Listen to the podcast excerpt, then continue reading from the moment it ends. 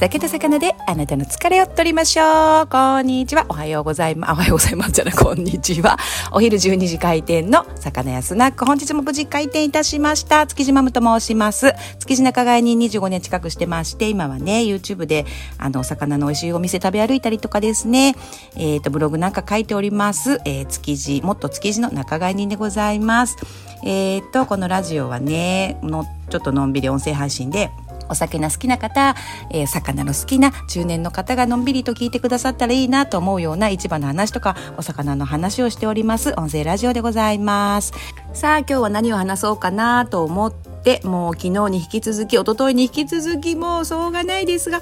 元気がないので豊洲市場も売れなくてねお魚そりゃそうですよね。緊急事態宣言。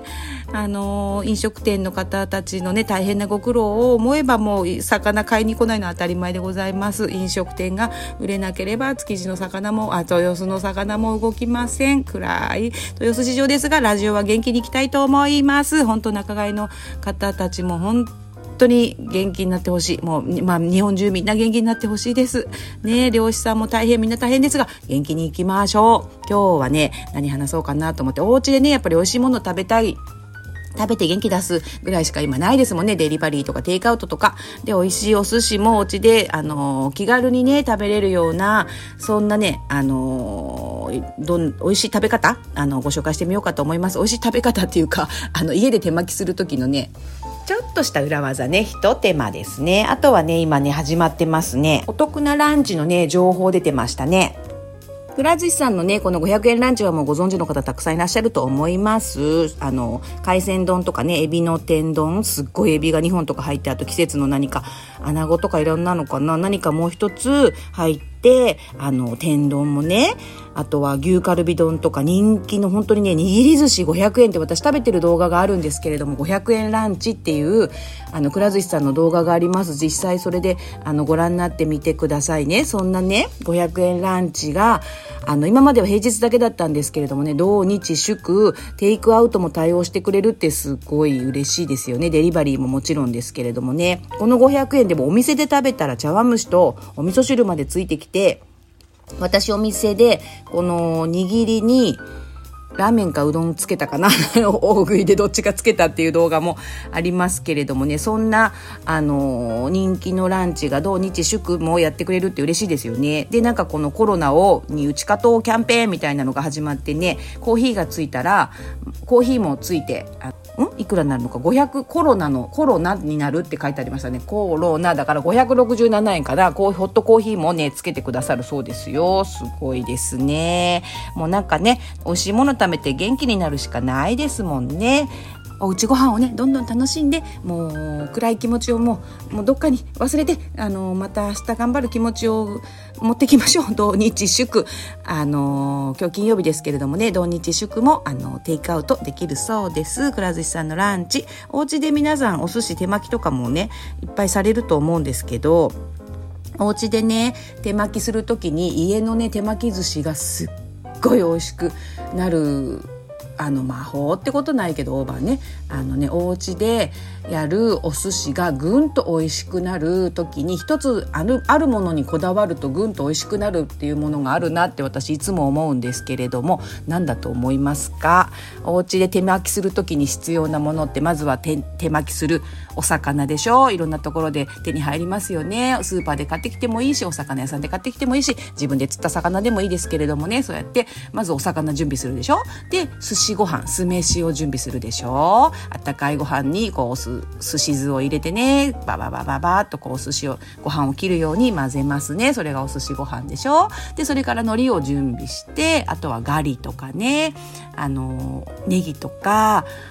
あとはカニカマとかカニとかだったらマヨネーズ準備したりとかね。調味料も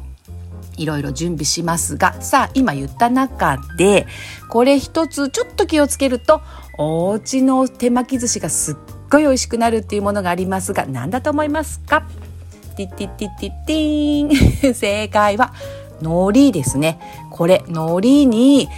ちょっと一手間かけるとお家のね手巻き寿司がねぐんと美味しくなりますのでぜひやってみていただきたいなと思うんですけれども皆さん海苔はあの前傾のこの海苔をどんな風な大きさに切ってますかね？4分の1にこう切る感じですかね？私はそうやって4分の1に切ってて使ってるんですけど海苔切ってあるものを買ってくる方もいらっしゃるかな？4分の1に手巻き海苔寿司手巻き寿司用ってなってるあのちっちゃい海苔を買っていらっしゃる方もいらっしゃるかなあのいろいろだと思うんですけどちょっと小さいとやりづらいかもしれないんですが前傾の海苔を買ってらっしゃる方はねそれをねあのコンロでちょっと炙ってみてください。あのー、まあ、手巻き寿司をする時に限らずなんですけれども、本当にね、海苔の、海苔が生まれ変わるというかね、香りが立ってどんな海苔でも本当にね美味しくなります海苔の炙り方ってちょっと難しいんですけど燃えちゃうんじゃないかななんて小さい頃はね、こう親がやってるところを後ろで見てて、うわ、なんであの海苔燃えないんだろうって思いながら見てたんですよ。燃え、意外と燃えないので、火をね、こう小さくして、そこに海苔をもう直接乗せて、こう、さっさっさってこうね、あぶ裏返して、裏返してってこのね、4、5回やってると、海苔のね、色がね、だんだんこう綺麗に、なんていうのかな、緑っぽく光ってくるというか、ちょっと色が変わってくるんですよね。あんまりやると焦げちゃうんで、焦げるとまた風味がね、こう飛んでしまうんですけど、まあそれも、まあ何事も経験でやりやりして、あ、これを焦げちゃったんだなとかっていうのをやってるうちに分かってくると思うので、ぜひね、お家で手巻きをする前にその海苔ね切る前にその前傾の海苔をこう炙ってみてください香り豊かな海苔でねわすっごいパリパリになってこの口にね入れた時にパリパリパリってなってね本当に美味しい手巻きまあねお家でみんなで食べれば美味しいですけれども、さらにそのね、おうち手巻きが美味しくなると思いますので、ぜひね、そんな海苔炙りをプラスしてみてください。ではでは、あとは今日午後も皆さん頑張ってくださいませ。素敵なね、あの、お昼午後をお過ごしください。こんなバスへのスナックの話を聞いてくださり、本当にありがとうございます。感謝しております。またねバイバイ